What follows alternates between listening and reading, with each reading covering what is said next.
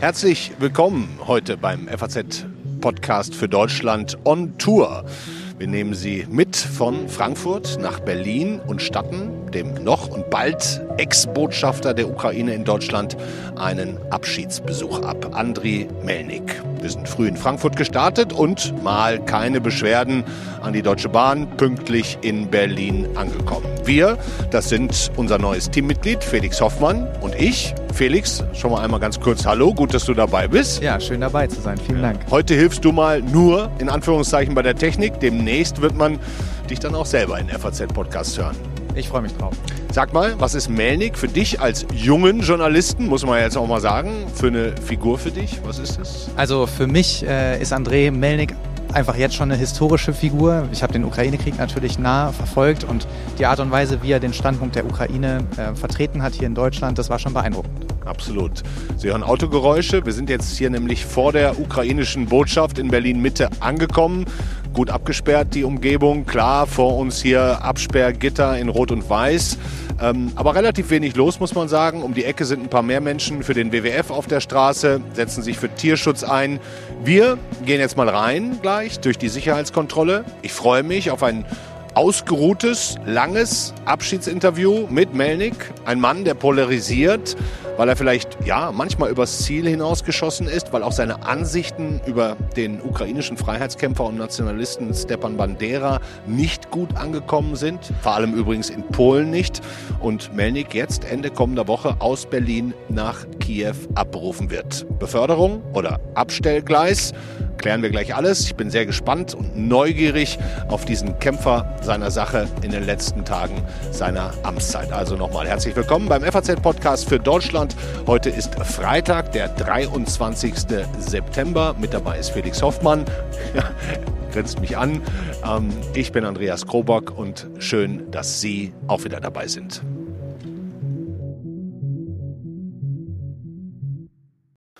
So, wir haben gerade schon kurz draußen vor der ukrainischen Botschaft gesprochen. Der Felix Hoffmann sitzt jetzt auch dabei, hat die Finger auf unserem Aufnahmegerät und wir sind im Büro des ukrainischen Botschafters, noch Botschafters in Deutschland. Herzlichen Dank, dass wir hier nochmal zu Ihnen kommen dürfen.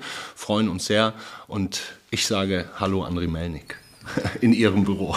Guten Tag, Herr Trauber. Guten Tag, Herr Hoffmann. Ja. Vielen Dank, dass wir da sein dürfen. Ja, gerne, sehr ja. gerne. Wann gehen Sie genau? Wie lange sind Sie noch hier? Äh, ich bleibe noch knapp drei Wochen hier in Berlin äh, und äh, dann geht es nach Hause. Also ist die Zeit, geht zu Ende. Acht Jahre gehen zu Ende. Haben Sie schon den Nerv, da jetzt so eine so ein Fazit im Kopf zu ziehen oder ist gar keine Zeit? Äh, also keine Zeit, weil ich auch diese letzten Tage, also jeden Tag volles äh, Terminkalender habe und äh, viele, viele Treffen, Abschiedsgespräche, ja. die sind auch wichtig. Äh, für ein Fazit äh, gab es noch einfach keine Zeit, ja. auch keine Lust, ehrlich gesagt. Ja, kann ich gut verstehen. Wir haben ja auch sehr viele Hörer, die in allen Herrenländern dieser Welt arbeiten. Wir bekommen viel Post von Deutschen, die in Amerika arbeiten, von Deutschen, die in Australien arbeiten. Die kennen das auch alle, dass man umzieht und dass man in andere Länder geht. Wie ist das jetzt mit Ihrer Organisation? Ich meine, Sie haben immer noch 24-7 Alltag. Wie läuft das? Haben Sie es schon geplant? Also Wann mein, ziehen Sie aus? Meine, meine Frau äh, ist äh, sauer auf mich, weil ich ihr, ihr kaum helfen kann äh, beim Packen äh, und äh, das ist schon äh, ja, eine Herausforderung, weil wenn man hier so viele Jahre arbeiten durfte, dann alleine an Bücher haben wir jetzt 100 äh, Kisten zusammengepackt äh, und, äh, und das ist noch kein Ende in Sicht. Also das heißt, es, sind, es werden noch viele schlaflose Nächte ähm, auf uns warten, bis ja. wir dann soweit sind und äh, umziehen können. Haben Sie schon eine Abschiedsparty organisiert? Äh, wir haben überlegt, äh, aber ich glaube, wahrscheinlich schaffen wir das nicht. Also wir haben noch eine Idee, aber ich werde es noch nicht verraten. Wenn, wenn das klappen sollte, dann machen wir einen kleinen Abschiedsempfang hier, mhm. ähm, also aber nur in einem kleinen Kreise und zwar mit Menschen, die uns in den letzten Jahren am meisten äh, geholfen haben. Mhm. Und, ähm, äh, und das waren fast ausschließlich Journalisten. Tatsächlich? Sagen, ja. Also wir haben jetzt überlegt, am, am Montag wird ähm, das Auswärtige Amt so ein Abschiedsmittagessen äh, zu meinen Ehren oder ah, ja. aus, mein, aus, dem Anlass meines Abschieds organisieren. Mhm. und ich durfte eine Liste von, von Personen zukommen lassen, die ich gerne an diesem Tisch sehen ah, möchte. Ja. Und ich habe wirklich lange gebraucht und ich muss Ihnen sagen, ein, ein, also der größte Teil von den Gästen sind, sind Journalisten, die ich die ich mir wünschen würde, haben, an, an, diesem Mittagstisch zu, zu, sehen. Möchten Sie da auch Olaf Scholz sehen? Das, also sein Name stand nicht auf der Liste, weil ich natürlich, ähm, weil mir das klar war, ähm, er wird nicht kommen äh, und dann ist ein, ein Gast weniger äh, und deswegen, ähm. Aber es wäre spannend an, mit ihm. Annalena Baerbock? Äh, Annalena Baerbock äh, wird wahrscheinlich auch ähm, fehlen. Ähm, der Gastgeber wird äh, der Staatsminister Tobias Lindner sein, also mhm. quasi die rechte Hand von, von Annalena Baerbock. Und äh, ich bin nicht, ich bin glücklich, weil ähm, Herr Lindner jemand ist, den ich auf jeden Fall auch selbst eingeladen. Bevor wir jetzt äh, darüber reden, was Sie vielleicht als nächstes machen, ähm, würde ich noch mal ein kurzes Wort verlieren, wer jetzt an diesem Schreibtisch sitzt, der in etwa vier, fünf Meter Entfernung von uns ist. Wir sind hier gerade in einer sehr gemütlichen Sitzgruppe ähm, und äh, wir gucken auf den Schreibtisch, an dem Sie wahrscheinlich schon ganz viele spannende Sachen in den letzten Monaten gesagt haben. Da sitzt dann jetzt demnächst der Oleksiy Makeyev. Interessanterweise genau Ihr Jahrgang, auch 1975 geboren, spricht natürlich ebenfalls wie Sie fließend Deutsch, schreibt Deutsch. Der tritt jetzt in keine ganz leichten Fußstapfen. Hatten Sie schon Kontakt? Ich kenne ihn sehr gut. Also ich, äh, ich glaube äh, schon, äh, wir sind gleich, also gleich altrig, gleichaltrig und, ähm, und er ist auch jemand, der zu den, ähm, zu den besten äh, gehört, also die wir haben äh, im diplomatischen Dienst. Ähm, er war politischer Direktor lange Jahre und jetzt zuständig als Sonderbotschafter für, äh, für Fragen der Sanktionspolitik, auch ganz wichtig für uns, neben den Waffen ein, ein, ein großer Pfeiler also der gesamten Politik, dass wir diesen Krieg gewinnen können. Und deswegen, ich kann ihm schon ähm, zutrauen, dass er, dass er wissend, ja, wie Deutschland tickt, er war ja hier auf Posten, vorher äh, spricht Deutsch und äh, ich glaube, er wird, er wird das schon äh, seinen Weg äh, finden hier. Sie haben jetzt in den letzten Wochen hier und da auch mal durchklingen lassen, ähm, dass der Zeitpunkt Ihres Abschieds nicht so ganz selbst gewählt war. Ne? Also auch als wir beide im Podcast für Deutschland vor drei Monaten gesprochen haben, da ging es, glaube ich, eher noch um das ganze Jahr. Können Sie die Geschichte vielleicht noch mal erzählen, wie das jetzt doch so schnell zustande kam, dass Sie doch schon zum 14. Oktober aufhören? Also ich wusste, dass, äh, dass meine Amtszeit äh, bald zu Ende äh, sein wird. Ich ging davon aus, dass, dass ich bis zum Jahresende noch arbeiten kann, aber also der Präsident hat das anders entschieden. Hat er Sie persönlich angerufen dann? nein, aber, aber, aber sein Präsidialamtschef und, und natürlich auch der Außenminister.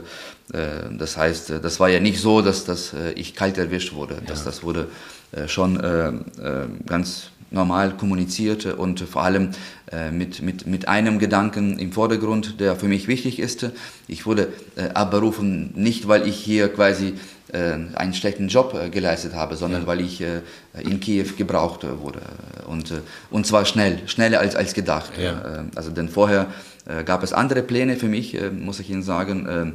Es ging um einen Auslandsposten und das ist auch üblich so, dass, dass man zwei Stationen hintereinander als Botschafter macht. Ja. Aber weil der Krieg ja, immer noch da ist und weil, weil die Lage für uns nicht leichter, sondern vielleicht noch schwieriger sein wird, hat der Präsident entschieden, dass ich äh, jetzt in, ja. in Kiew arbeiten sollte, äh, in seinem großen Team. Äh, ich weiß noch Im nicht, Außenministerium? ich weiß noch nicht, in welcher Funktion. Also es ging darum, dass ich Vizeaußenminister sein werde. Das war auch das war auch der Wunsch des Präsidenten äh, und äh, sogar das Datum, äh, 15. Oktober, dass ich äh, an diesem Tag zurückkehre, äh, wurde, mit dem, oder wurde vom Präsidenten quasi äh, freigegeben.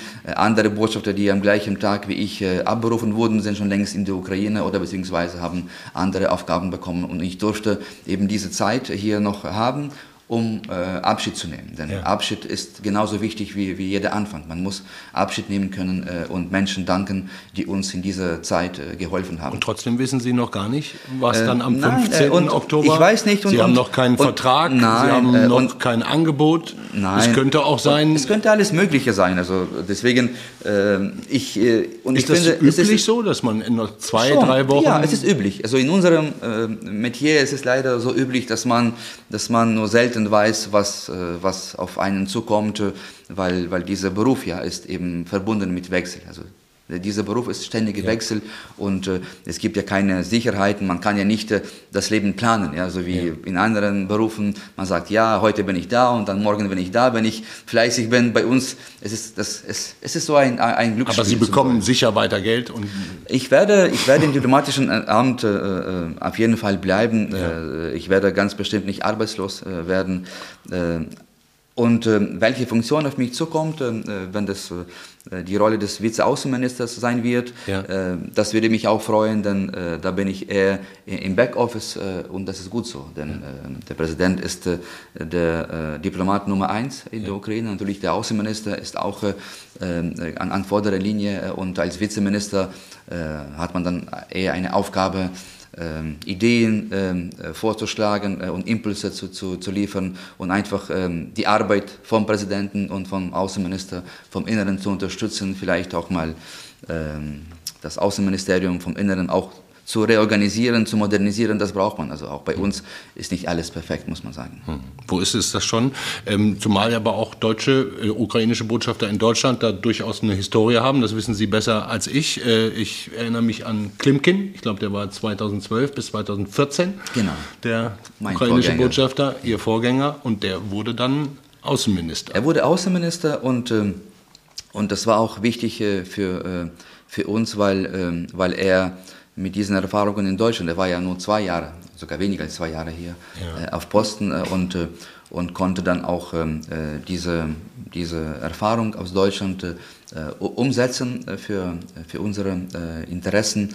Ähm, mal sehen. Also ich, ich bin optimistisch. Ich ich äh, blicke. Ich, ich wäre nervös, wenn ich zwei Wochen vorher ja, noch also gar nicht war, wüsste, aber, was passiert. Aber wie gesagt, das kann man für, für, für normale Menschen äh, schwer äh, verstehen, aber für uns ist es leider äh, eher der Normalfall. Also Von der Chronologie der Ereignisse hätte man denken können und auch in manchen Medien ist es so dargestellt worden, dass nach ihrem Interview bei Thilo Jung, bei Jung Naiv, wo es, wo es um Stepan Bandera ging, dass äh, äh sie ja ohne Zweifel eine gewisse Bewunderung für diesen ukrainischen Freiheitskämpfer, aber eben auch Nationalisten hegen. Danach kamen die Dinge ins Rollen. Welche, welche Rolle hat das gespielt, Ihrer Meinung nach?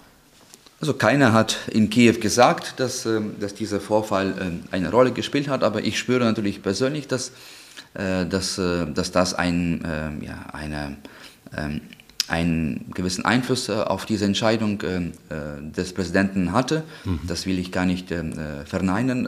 Und, ja. Das hat er Ihnen aber nicht gesagt? Nein, nein. Also er hat ganz im Gegenteil. Er hat am Tage, als, als ich abberufen wurde, wo er quasi diesen Erlass unterschrieben hatte, verkündet, es waren auch andere Botschafterkollegen äh, am gleichen Tag abberufen äh, und er hat gesagt, ja, das ist nur eine reine Routine okay. und äh, das wollte er auch selbst unterstreichen. Aber natürlich für mich, wir sind ja Menschen, ja, und, und wir, wir, wir, wir spüren auch diese Energien und, und diese, äh, diese Materien, die vielleicht nicht sichtbar sind, äh, dass das äh, wahrscheinlich eine, eine, eine Rolle auch gespielt haben mag. Und ja, was soll man sagen? Also man, man, macht, man macht Fehler, man, man macht Feldtritte man, nur diejenigen, die nichts tun, ja, die, die, die machen keine Fälle. Und das war für mich keine Option. Also zu Thilo Jung zu gehen, also das war eine Empfehlung von, von einem Bekannten, den ich gar nicht nennen möchte.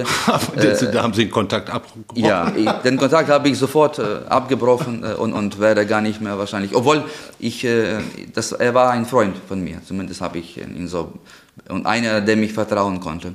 Ja. Er hat mir äh, empfohlen, dass ich das ähm, äh, Angebot annehmen äh, sollte weil, äh, und da hat er wahrscheinlich auch recht, äh, weil man auch ähm, äh, durch äh, durch dieses äh, Instrument auch ein, ein anderes Publikum äh, hätte erreichen können. Ja. Ein jüngeres, also links äh, orientiertes Publikum äh, und, ähm, äh, und ich muss Ihnen sagen... Wichtiges Publikum. Ja, sehr wichtiges, ja. Und Absolut. deswegen, also für mich war, war das, das dann auch der, der ein, die einzige Motivation, denn ich habe kaum, wenn überhaupt, ein, ein Angebot ausgeschlagen, auch wenn das wirklich sehr, sehr viele in den letzten Monaten waren. Ich habe versucht, wirklich Zeit für jeden zu finden. Jeder der Interesse hatte für die Ukraine, für, für, für, für, für unser Anliegen, äh, habe ich versucht, Zeit zu finden. Und das war genauso mit Thilo Jung. Äh, ich hatte keine Zeit, ähm, wirklich mich vorzubereiten auf dieses Wussten Gespräch. Sie denn, dass die Bandera-Frage kommt? Nein, nein. Also ich habe, also ich habe normalerweise habe ich meine Kollegin ähm, äh, unser Presseattaché äh, gebeten, dass sie äh, ihn fragte, welche Themen, also mhm. keine Fragen, sondern welche Themenkomplexe zumindest. Und, äh, und es wurde gesagt, nein, also wir können das gar nicht äh, vorher sagen. Und es ist, ist, schnell, passiert? Es ist passiert. Bedauern Sie es mehr, was Sie es, es da gesagt haben es ist schnell über Bandera oder äh, dass nein, Sie nein, hingegangen also bin, sind? Wissen Sie, ehrlich gesagt, ich bin sogar dankbar jetzt. Also sind die ein paar, ein paar Monate sind vergangen und ich bin sogar dankbar, also dem Schicksal, dass das mir äh, äh, das geschehen ist, dass, dass, äh, dass ich diesen Fall hatte, weil, weil er, es, es ging ja viel mehr als nur um ein Interview und schwierigen ja. Fragen. Also ich, ich scheue ja keine, ja. keine äh, schwierigen Fragen, äh, ganz im Gegenteil. Ich, habe immer, ich, ich kann immer versucht, auch bei schwierigen Fragen nicht auszuweichen, sondern, sondern auch unsere Sichtweise zu erklären. Nicht immer erfolgreich, aber zumindest das war äh, mein, äh, mein Herangehen. Aber in dem Fall äh, habe ich äh, erleben müssen, wie nach einem Interview, ja, wenn, wenn, wenn der Wille vielleicht da war, dass man mit, mit, mit einem sehr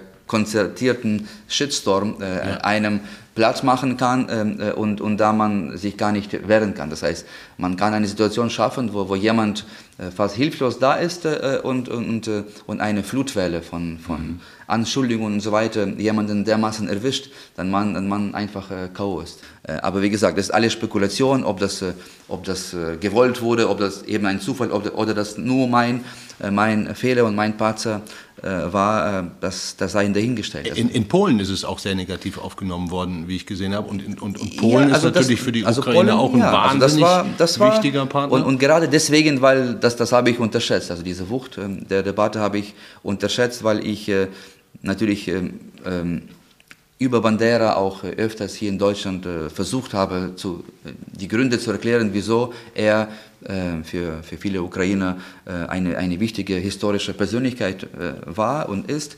Äh, aber äh, dieser polnische Faktor war für mich ja, war, war unerwartet und, und dieser Druck kam nicht nur, aber vor allem aus Polen. Und äh, ja, das muss man jetzt zur Kenntnis nehmen. Äh, und äh, also wir haben noch nicht gefunden ein, ein Rezept, wie kann man äh, über schwierige äh, Seiten eige, unsere eigene Geschichte berichten, so dass man Verständnis findet. Also das war ja. für mich auch eine der, der Lehren äh, von, von diesem Die man jetzt Vorfall. in Zukunft auch ziehen muss. Ja, denn ich meine, das, das wird ja, die Debatte wird ja nicht verschwinden. Ich meine, Bandera ist in der Ukraine in vielen Teilen ein absoluter Nationalheld als Verteidiger gegen die Sowjetunion, hat ja. aber nummer dummerweise selber auch mit der Werbung Wehrmacht zusammengearbeitet, auch wenn er später im ja. Konzentrationslager diese, gestorben die, ist. Ja, also diese, es ist eine sehr schwierige ja, diese, und auch schwierig zu diese Debatte, Geschichte. Diese Debatte kann man sich nicht äh, ersparen, man kann sich nicht wegducken, denn äh, mhm. man muss, äh, das Problem ist hier, äh, und das gehört auch zu dieser breiteren Debatte, auch über Bandera, dass unsere Geschichte, weil wir eben eine Kolonie waren, viele Jahrzehnte, sogar Jahrhunderte. Mhm. Unsere Geschichte wurde von anderen geschrieben, vor allem von den Kolonialmächten. Mhm. Ob das die Russen, die Polen äh, waren vorher. Äh, und ähm, deswegen äh, es ist es für uns wichtig, jetzt zu versuchen, diesen eigenen Blick auf die Geschichte zu, zu haben uns ähm, selbst ähm, den schwierigen Seiten unserer Geschichte zu stellen. Das ja. war ja, wir hatten ja nie eine Chance, weil wir immer um das Überleben kämpfen mussten, auch heute. Also wir stehen auch jetzt in einem Krieg, äh, wo es um das Überleben äh, der Ukraine als Volk äh, um Aber Nation man hat das geht. Gefühl, jetzt schreibt die Ukraine ihre Geschichte selber mithilfe des Westens, aber sie schreibt sie selbst. Ich hoffe, ich hoffe, dass die Deutschen äh, vielleicht auch gerade wegen dieses schrecklichen Krieges äh, begreifen werden, dass die Ukraine schon äh, ein, einen Mehrwert auch für, für dieses äh, Europa äh, sein können und sein werden. Ja. Wir, wir, wollen ja nicht irgendwie äh, angesehen werden als diejenigen, die um Waffen bitten oder um, um, um Unterstützung, äh, um, um den Menschen zu helfen, die, die, die, die, fliehen mussten. Wir, wir wollen äh, als gleichberechtigte äh, Verbündete äh, angesehen zu werden. Und wir wollen, und das betrifft sehr, sehr konkreten Fragen. Äh, Thema EU-Mitgliedschaft ja. ist für uns ähm, das Thema Nummer eins. Und äh, der Präsident hat das, glaube ich, in, in, in, den ersten Kriegswochen das Thema angeschnitten, wo, wo, wo keiner wusste, ob wir überstehen diesen Angriff ähm, der Russen äh, oder das Thema NATO ist jetzt auch leider weg äh, aus der Debatte. Weg, ja. ähm, und äh, es ist schade, denn äh, gerade jetzt würden sich viele deutsche, äh, polnische oder baltische Freunde wünschen, dass die Ukraine Teil von dieser Allianz wäre, denn äh, in einem Ernstfall, äh, und man kann ja nichts ausschließen leider in dieser Welt, wissen sie ganz genau, dass diese starke ukrainische Armee ja. zu Hilfe kommen wird, wenn, wenn ein anderes ähm, Land von Russland äh, angegriffen werden sollte. Und aus dieser Perspektive glaube ich auch man auch in Deutschland, dass, dass die Deutschen äh, äh, uns anderes betrachten könnten. Nicht ja. als, als jemand, denn äh, bis heute verlief die Debatte so, die Ukrainer wollen in die NATO, weil sie quasi unter diesen ähm, äh, Schutz äh, der, der Allianz ge, äh, geraten wollen äh, und als Nutznießer da quasi sich verstecken wollen. Mhm. Das stimmt zum Teil natürlich auch, ja, weil deswegen haben wir ja die NATO, damit man als, als ein kleines Land wie Estland eigentlich ein besseres Gefühl hat als, als, als wir, weil, ähm, weil und Russland wird, glaube ich, hundertmal überlegen, bevor äh, bevor es äh, Estland ein oder ja. ein NATO-Land äh, überfällt. Aber wir wollen auch einen Beitrag leisten. Und diese zweite Seite, dass wir nicht nur willens, sondern auch in der Lage sind, diesen Beitrag zu leisten und zu schauen, also wir sind diese Ostflanke der NATO. Wir sind da. Wir, wir haben gezeigt, dass wir, dass wir nicht nur diesen Mut und Kampfgeist haben, sondern auch, wir haben auch, äh, äh, wir haben auch die, äh, diese, ähm, List, wir haben auch die, ähm, Intelligenz. Äh, die Intelligenz und wir haben auch ähm, vielleicht, was die Strategie und Kriegstaktik be be betrifft, auch einiges äh, zu bieten, sodass ja. nicht jetzt unsere Offiziere äh, in der Bundeswehrakademie ausgebildet werden, sondern in, umgekehrt, dass deutsche Offiziere mal nach, in die Ukraine kommen, nach Kiew, um dann zu schauen äh, und, und, zu überlegen, also wie war dieser Kampf, wie konnte ja. man überhaupt äh, Kiew ähm, äh, schützen, also vor, vor, vor, dem Fall. Wie konnten wir die Russen jetzt in, in, in der Region von Kharkiv zurückschlagen, ja. und zwar innerhalb von wenigen Wochen, ja. das zurückerobern äh, oder befreien, besser gesagt, was, was die Russen innerhalb von vielen Monaten nur äh, schaffen konnten. Äh, das sind so die Fragen, die auch für mich äh, heute wichtig sind. Und, mhm. und, äh, das, und ich hoffe, dass, dass die Deutschen auf uns mit einem anderen äh, äh, Blick äh, oder einen anderen Blick auf uns werfen werden, auch was diese Menschen betrifft, die fliehen mussten. Das ist ja zum ersten Mal, dass so viele Ukrainer äh, den Deutschen begegnet sind, also in dieser Masse, ja, dass Hunderttausende meine Landsleute hier sind und dass Deutsche, die auch viele Ukrainer aufgenommen haben, jetzt äh, zu Hause mal äh, über Alltagssachen äh, reden konnten äh, und, und, und schauen, ja, das sind Menschen wie wir, das sind Menschen, die auch ihren Wohlstand hatten, vielleicht weniger als hier in Deutschland, aber immerhin, sie hatten ihren Glück. Wir hatten unser Glück geschafft, ja, äh, vor, vor dem Krieg. Wir, wir, haben, äh, wir haben eigentlich im Frieden leben dürfen äh, und wir haben versucht, auch das Land wieder aufzubauen nach all den Jahrhunderten dieser Kolonialzeit, die uns beschert wurde. Und ich glaube, auch diese Erfahrung war wichtig für die Deutschen. Ja. Und deswegen sind wir dankbar den Deutschen, dass eine Mehrheit der Menschen hier die EU-Mitgliedschaft der Ukraine unterstützt, weil sie sehen, das sind ja Europäer, das sind Menschen, die, die, ähm, die genauso wie wir ticken, denken, die haben gleiche Sorgen und die wollen auch äh, ihre Zukunft in diesem Europa äh, äh, sehen und auch dieses Europa stärker machen, dass dieses Europa auch selbstbewusster wird und nicht irgendwie als Trittbrettfahrer von, von den USA unterwegs ist, geopolitisch und sicherheitspolitisch. Also das sind so Themen, die für uns, also das heißt ein, ein gewisses Glück im Unglück, wo die deutsche Gesellschaft zum ersten Mal auf so viele Ukrainer aufgenommen hat ja. äh, und versucht hat, sie besser zu verstehen, weil man, weil man wirklich im, im engen Kontakt war und ist. Ja.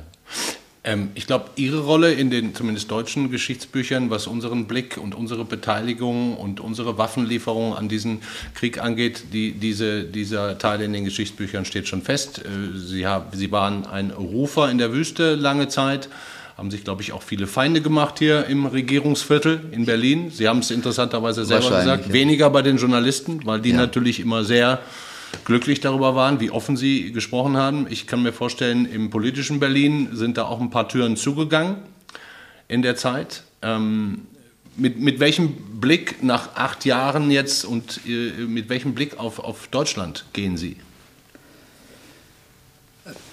Also das war ja nicht alles so negativ auch nein, nein, nein. Im, im, im, Aber Sie äh, haben ja schon ein paar Dinge im, rausgehauen. Im Scholz als beleidigte Leberwurst, ja. sage ich nur, bezeichnet. Das war ja, ja aber äh, auch im politischen Berlin muss man sagen, dass, dass, dass wir äh, eine, ein gewisses äh, Umdenken ähm, der, der, der der Elite hier äh, erleben konnten. Aha. Denn vorher hat man uns kaum wahrgenommen als, als, als Subjekt. Ja? Wir waren immer ein, ein, ein, äh, ein Thema oder ein, ein Problemfall oder was auch immer, mhm. wo man sich darum kümmern musste und, mhm. und, und selten Lust dazu hatte. Und äh, zumindest spätestens seit dem Kriegsausbruch und äh, seitdem die Ukrainer gezeigt haben, dass, dass diese Unabhängigkeit für uns äh, viel wert ist und dass wir wirklich bereit sind, auch ähm, äh, vielleicht sogar zu sterben, äh, äh, um, um, um sie zu retten, um mhm. nicht wieder zu verlieren, wie das sehr oft der Fall war in der Geschichte. Äh, ich glaube, dass, dass viele Politiker, äh, die mich persönlich zum Beispiel nicht unbedingt mögen müssen, aber dass sie erkannt haben, oh, also diese Ukrainer, die äh, vielleicht sollte man doch einen genaueren Blick äh, mhm. werfen und schauen, also wieso ticken sie, so, was, was, was wollen sie. Mhm. und ich muss Ihnen sagen, dass in, in vielen politischen Lagern, ob das jetzt äh, die Regierungsparteien äh, oder auch erstaunlicherweise auch die jetzige größte Oppositionsfraktion im Bundestag, die CDU, CSU, die ja lange an der Macht waren äh, und die ja auch nicht immer, muss man sagen, uns verstanden haben, wo man Minsker Abkommen ja, wird Ihnen mit, nicht gefallen mit, haben. Mit, mit, mit der Kanzlerin und so weiter, die ja so viel verhindert hat, mhm. EU- und NATO-Beitritt der Ukraine und, und Waffenlieferungen und so weiter, dass man jetzt das andere sieht. Ja? Wirklich, also, als ob man eine, eine Brille so abgelegt hat. Ja, und er nimmt gesehen hat, die Brille dann, ab, also muss doch, ich sagen. Äh, also doch, doch äh, also das, das, das sind doch äh, Menschen, also die, die, wir, die wir nicht auf dem Radar hatten, sondern ja. äh, die haben uns überrascht im positiven Sinne. Das ist schon äh, für mich ein, ein gutes Zeichen, dass diese Gesellschaft äh, erkannt hat, nicht, nicht, nicht, nicht nur die Politik.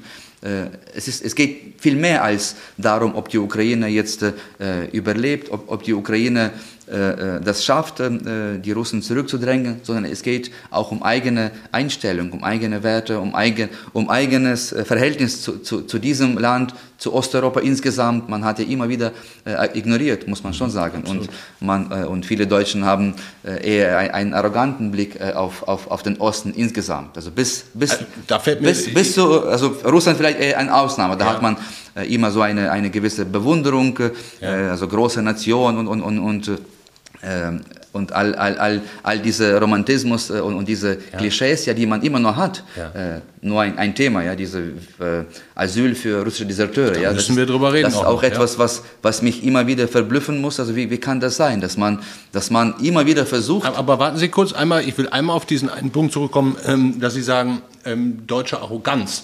Ähm, Sie haben in einem Interview mit der FAZ bei uns äh, in der Zeitung vor, vor kurzem gesagt, die Deutschen sind es nicht gewohnt, öffentlich kritisiert zu werden, möglicherweise schon gar nicht von den kleinen ex-sowjetischen Republiken, die da genau. dazwischen genau. liegen. Ist genau. das tatsächlich das, das Das stimmt, das ist meine persönliche Erfahrung, dass man, äh, dass man das gar nicht verstehen kann, wie... Aber hat sich das geändert? Oder, oder nein, das ist, das ist nein, noch nicht. Das ist, das ist noch im, im, im äh, Aber warum im, ist es so im Werden wichtig? quasi, im, im Fluss. Wichtig ist, weil, äh, äh, weil wenn man nicht kritisiert wird, ja. dann, dann kann man sich äh, nicht selbst äh, hinterfragen und kann man dann, dann äh, glaubt man, dass man alles richtig macht, weil, ja.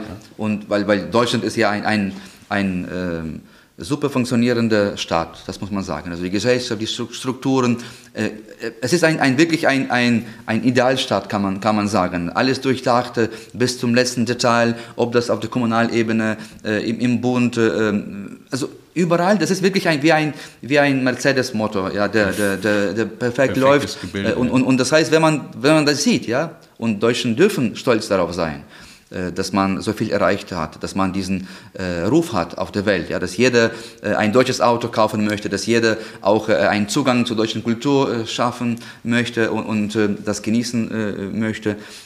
Und, und das gibt eben auf der anderen Seite, wenn man dann kritisiert wird, dann, dann wird das, findet, findet man sofort das als unverschämt. Ja, wie kann man? Also wie, how dare you? Also dieses Gefühl. Ja, wir wie, haben euch wie, doch so viel gegeben, jemand, ja, so viel und. Und, und, ja, und, und, dann, wir sind ja doch perfekt, ja, und dann plötzlich traut sich jemand dann auch doch quasi die, die Hand äh, oder die Finger in die Wunde äh, zu legen. Und das betrifft ja nicht nur die, die Ukraine, sondern das betrifft auch insgesamt. Sogar die Amerikaner, auch sie tun sich schwer, um die Deutschen zu kritisieren, wenn es sein muss. Äh, und nicht nur beim Thema Waffen.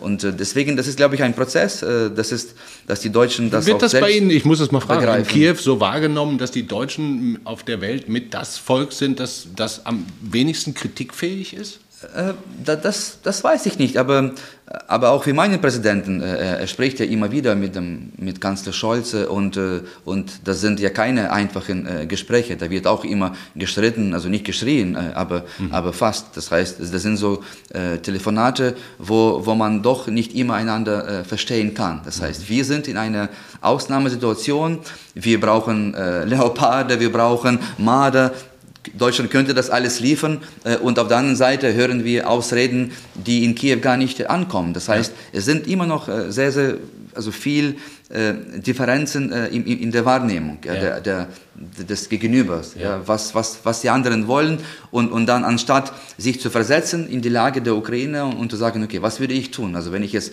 Präsident Zelensky wäre äh, und ich äh, vor, vor, und dann hätte ich diese Übermacht äh, Russlands, also vor der Haustür oder auf unserem Gebiet okkupiert, Menschen äh, gefoltert, Menschen verfolgt, äh, also eine Höhle, die äh, meine Landsleute durchleben müssen und dann hier nur diese sehr, sehr ähm, technischen äh, Ausreden äh, oder, oder Sachen, die man gar nicht äh, verstehen kann. Also das heißt, das tut auch den Deutschen gut, äh, wenn, wenn sie sehen, dass in diesem Diskurs, in dieser Kontroverse, mhm. die, äh, die manchmal, wie gesagt, äh, auch ähm, äh, sehr ziemlich heiß sein kann, diese Debatte, mhm. aber man braucht diese Debatte. Es kann nicht sein, dass man nur den Konsens anstrebt, wo äh, alle Ecken quasi alles abgeglättet wird und, und alles schön ist. Das, das hilft äh, auch den, den Deutschen nicht. Man muss das nicht scheuen, auch diese, diese Auseinandersetzung, die, die manchmal sogar äh, ja, sehr unangenehm äh, sein kann. Mhm. Und sie ist sehr oft unangenehm, denn keiner will kritisiert werden.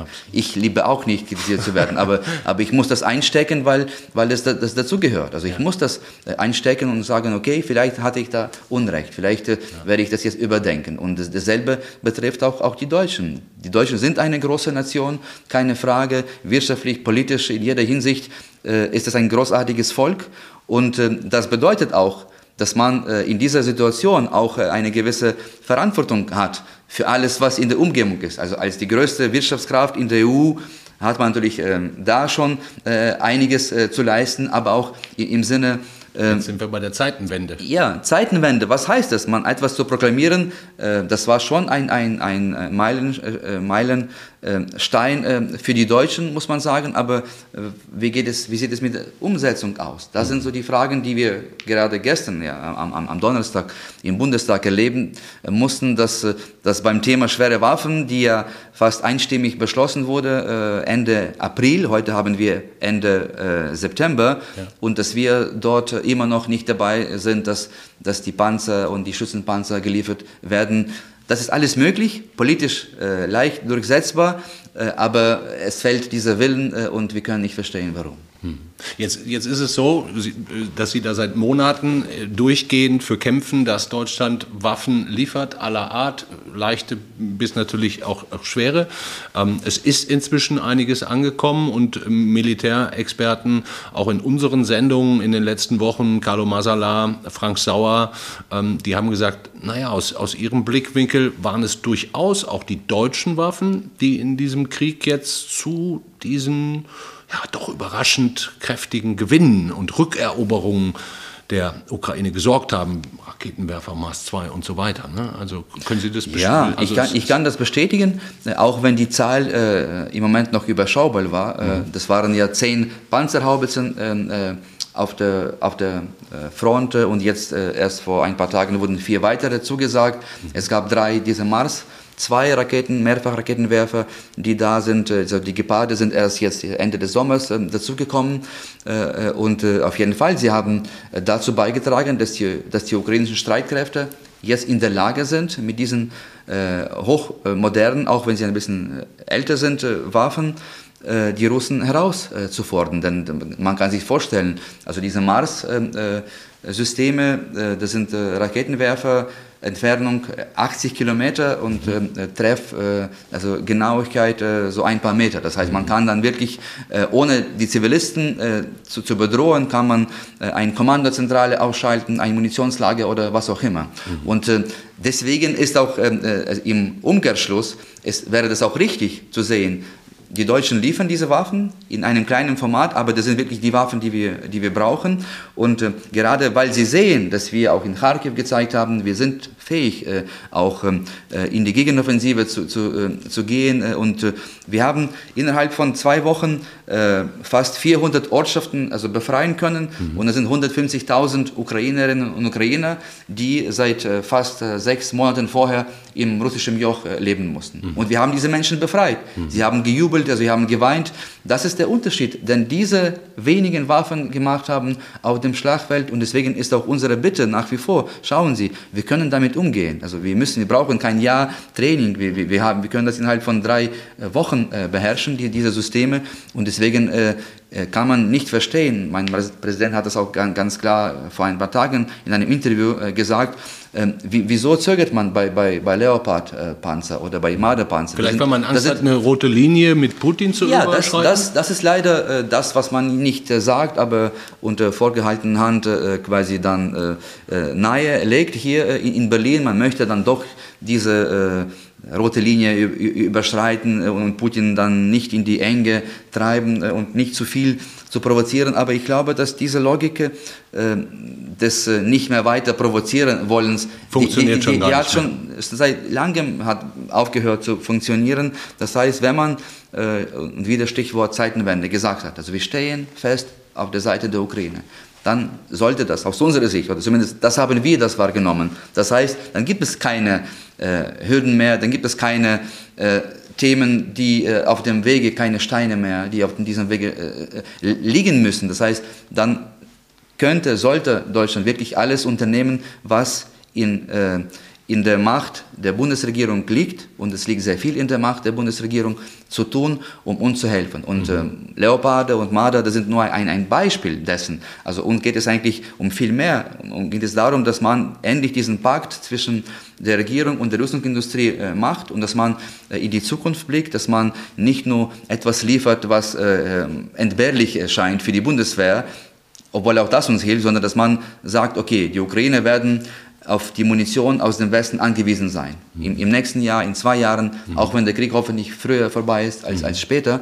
Und äh, wir müssen die Ukraine so lange äh, stärken und aufrüsten, dass die Russen, egal auch nach, nachdem wir hoffentlich äh, eine Waffenruhe und ein Friedensabkommen äh, hinbekommen werden, dass man auch danach, in der Zeit danach, äh, dass die Russen nicht nie auf den Gedanken kommen, uns anzugreifen, weil sie werden wissen, die Ukraine haben die deutschen Marine und die deutschen Bauern die besten, weltweit besten Fregatte, Korvetten, U-Boote, äh, auch beim Thema äh, also Luftwaffe, da haben wir gar nicht angefangen, Eurofighter und so weiter. Auch das könnte man äh, schauen, wie man das ähm, äh, schon heute, man muss schon heute oder gestern Verträge unterzeichnet haben, damit wir in, in drei Jahren etwas, etwas bekommen. Mhm. Und das ist noch gar nicht, äh, das, das, da sind wir noch gar nicht da. Äh, und Leoparde und, und, und ähm, Luftabwehrsystem, Artilleriegeschütze, all das ist möglich.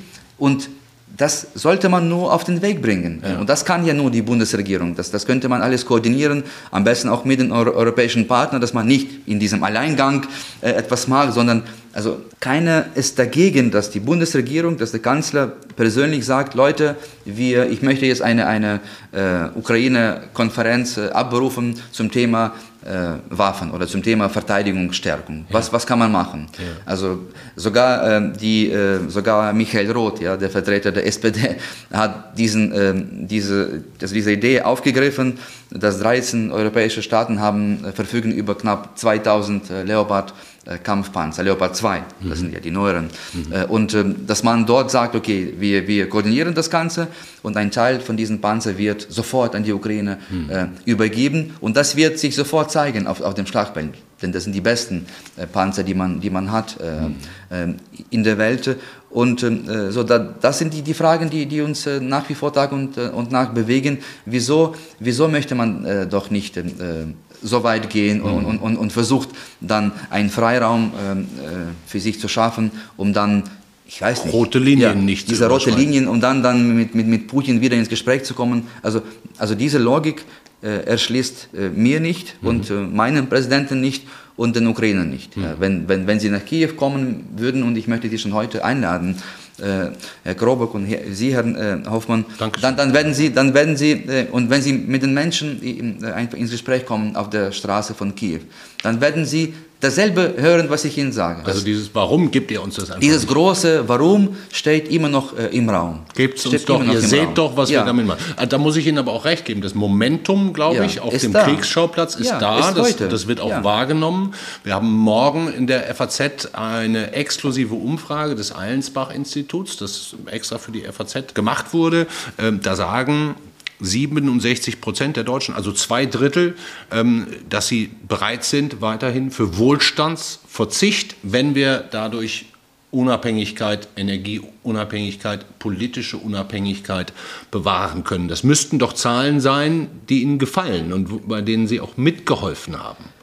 Also wir schätzen äh, diese Rückendeckung äh, der, der, Menschen hier in Deutschland. Ja. Und das zeigt auch für uns, dass es immer noch eine gewisse Kluft gibt, also zwischen äh, dieser Wahrnehmung der Menschen äh, und, und äh, der Sichtweise der Regierung. Mhm. Und diese Kluft gilt zu überwinden, denn die Menschen wollen, die Menschen sind bereit, auch vielleicht äh, ja, weniger zu, zu duschen oder, oder, eine, äh, oder äh, auch mehr für, für, für ihre Rechnungen jetzt zu, zu zahlen. Aber wenn sie glauben, dass das auch der Preis ist, den man zahlt, damit die Russen verlieren und damit die Ukraine gewinnen können, das ist, glaube ich, für uns äh, eine, eine äh, enorme Erleichterung und, mhm. und, äh, und auch eine, eine riesige Stütze, auch moralisch ja. betrachtet, ja. dass wir wirklich nicht alleine sind, dass doch nicht die, die anderen, die Deutschen, so egoistisch sind, dass, dass nur quasi die eigene Geldbörse im Vordergrund steht und mhm. alles andere ist zweitrangig. Das, das sind auch klare Zeichen für diese Regierung mhm. zu sehen.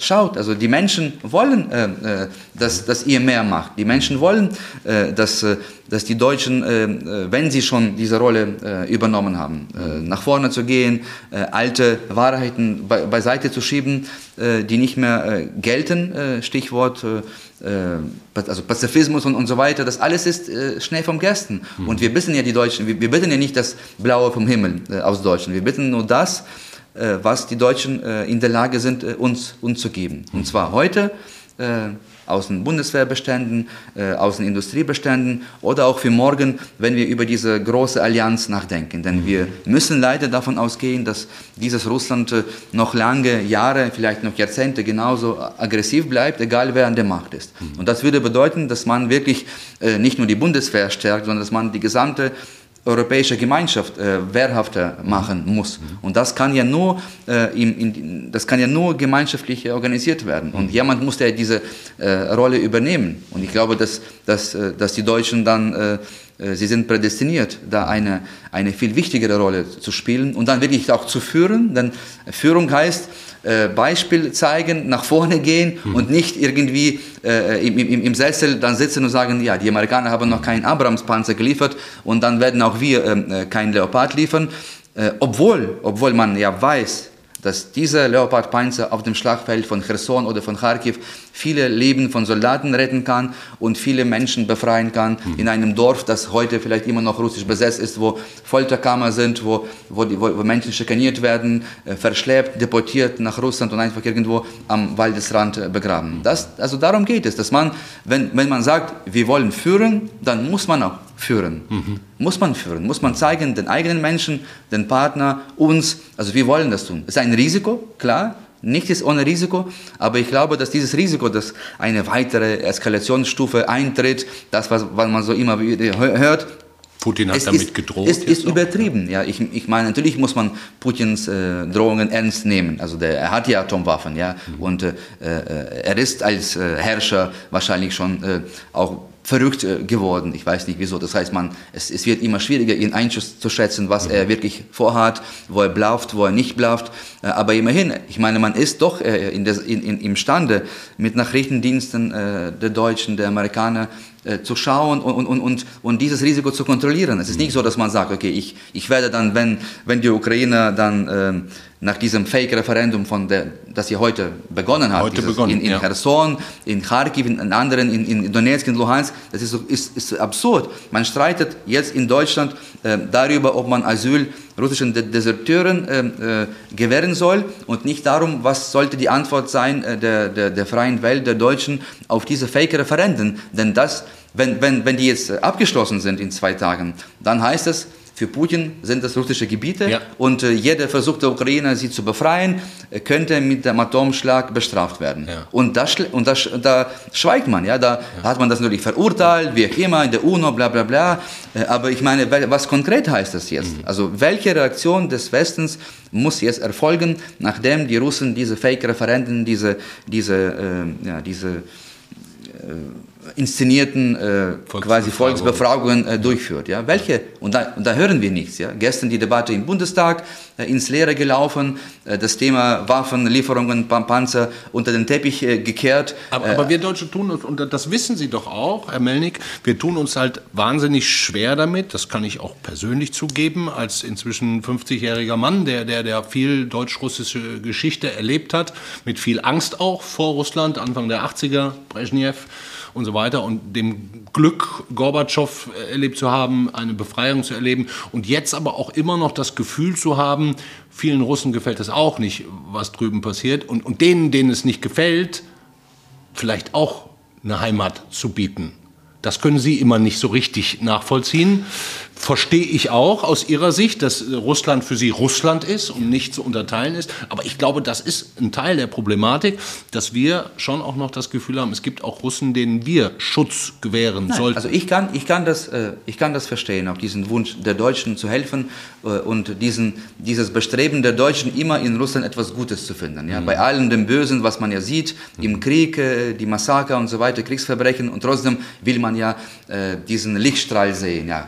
aber die russische Kultur. Und jetzt die, die, die Oppositionellen. Und jetzt die Menschen, die den Wehrdienst verweigern und, und, und fliehen Anna wollen. Pugatschowa, ja. die ja, ja, also Pugatschowa, so eine mutige Frau. Also ich, ich, Solche ich, meine ich. Ich, ja. mag sie jetzt noch, noch, äh, noch mehr als vorher.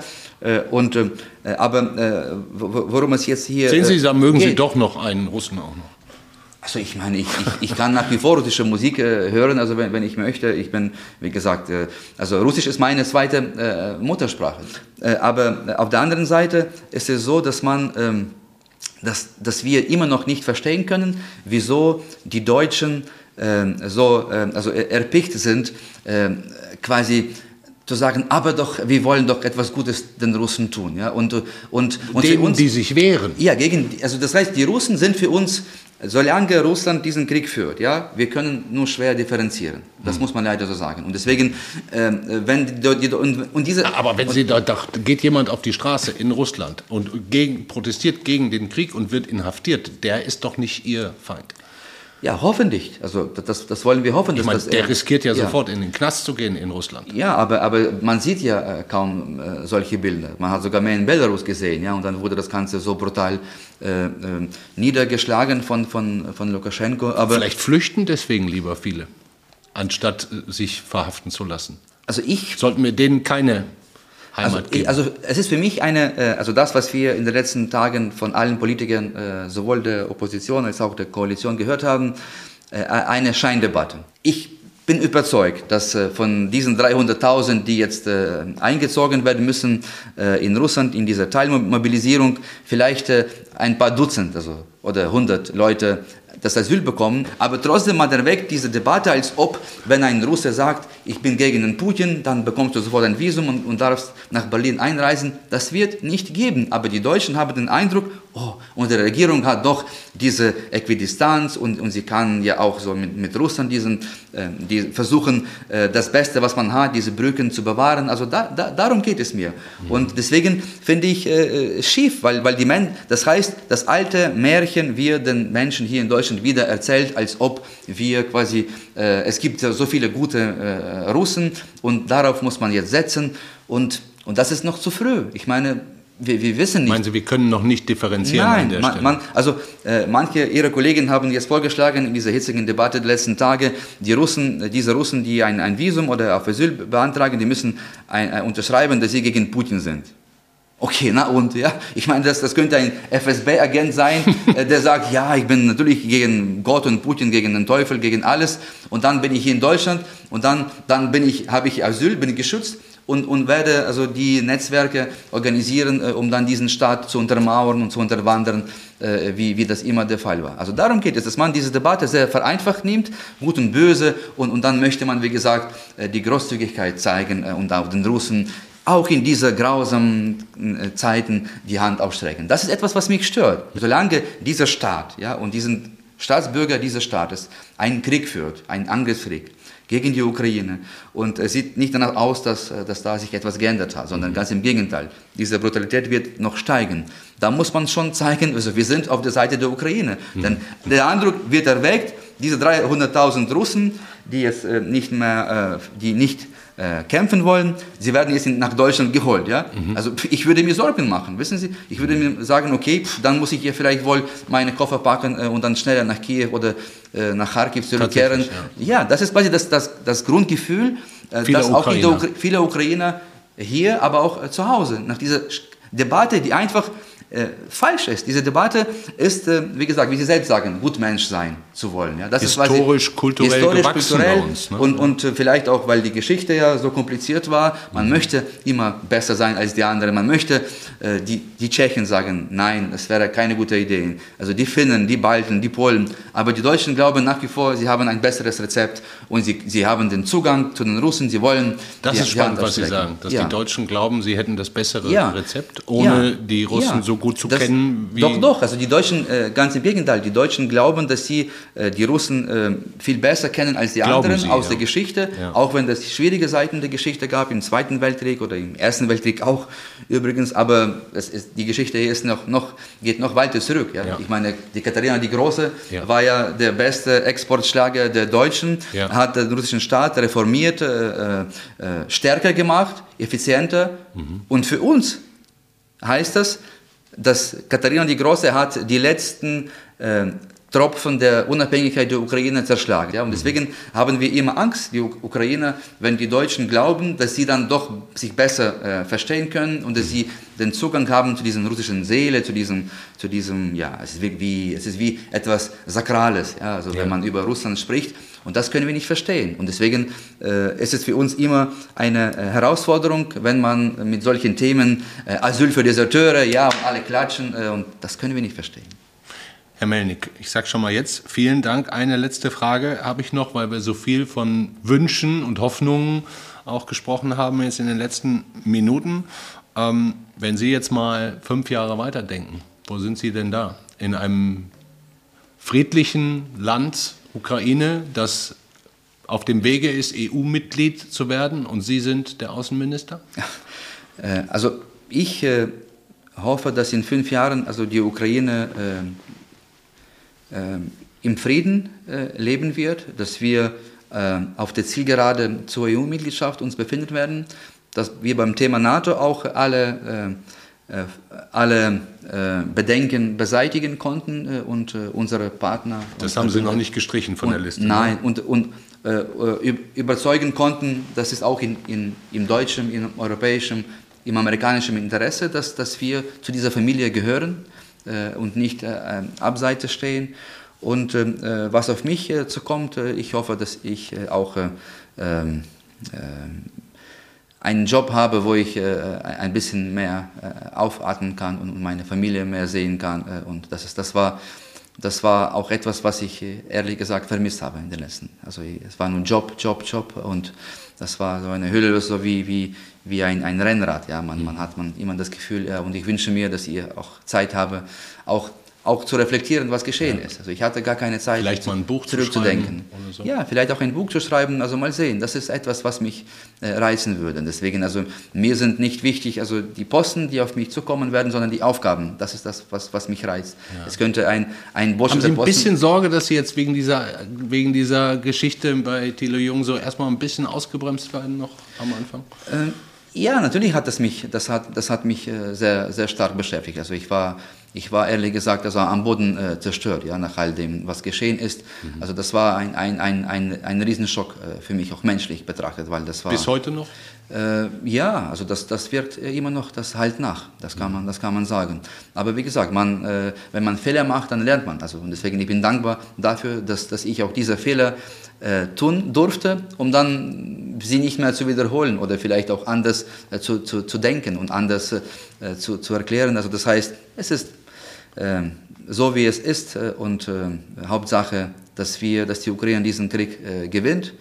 Das klingt immer noch für viele Deutsche ähm, es klingt nicht mehr ganz so ja. unwahrscheinlich. Es ist schwierig, dass die Ukraine gewinnt, dann äh, wenige können sich vorstellen, wie, wie Russland verliert, Atommacht und so weiter. Ja. Aber äh, ich glaube, auch da müssen wir äh, durch. Ich glaube, auch dieses, diese Erkenntnis muss kommen, dass auch ein Atommacht Russland einen Krieg äh, das äh, es, an, denn es angezettelt hat, äh, auch verlieren kann. Ja. Wir haben viele Beispiele in der Geschichte und die Welt ist nicht untergegangen. Also man, und man braucht diese Niederlage von Russland auch deswegen, damit diese russische Gesellschaft sich neu ordnet. Denn auch da hat man ein, ein, eine Hoffnung, ja, eine Illusion, eine illusorische Hoffnung, dass wenn dieser Krieg jetzt morgen vorbei oder übermorgen vorbei ist, dann ist alles wieder gut und dann kann man fast zurück zur Normalität, äh, okay, vielleicht nicht gleich Business as usual, aber fast und, und, und so weiter und einbinden und nicht äh, einen Frieden oder Sicherheit nicht gegen Russland, sondern nur mit Russland. All diese,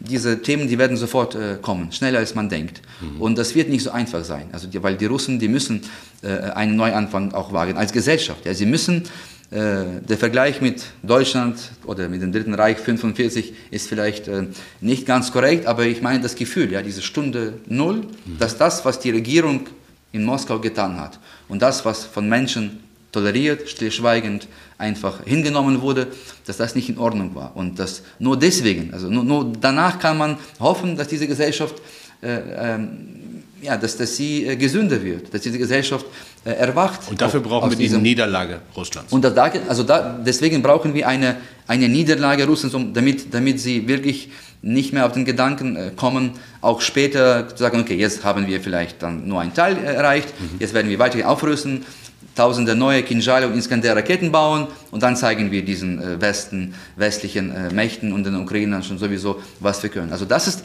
dieses Risiko ist da und man, man macht sich keine Gedanken, äh, wie man damit umgeht. Mhm. Okay, man kann Oppositionelle aufnehmen, das ist in Ordnung, wir sind dafür, also wir unterstützen das, mhm. um diesen Menschen Halt zu geben, damit sie auch wirklich zurück quasi auch tätig sein können, damit sie, damit sie die Menschen auch also animieren Oppositionelle können. sind okay, ja. Dissidenten nicht.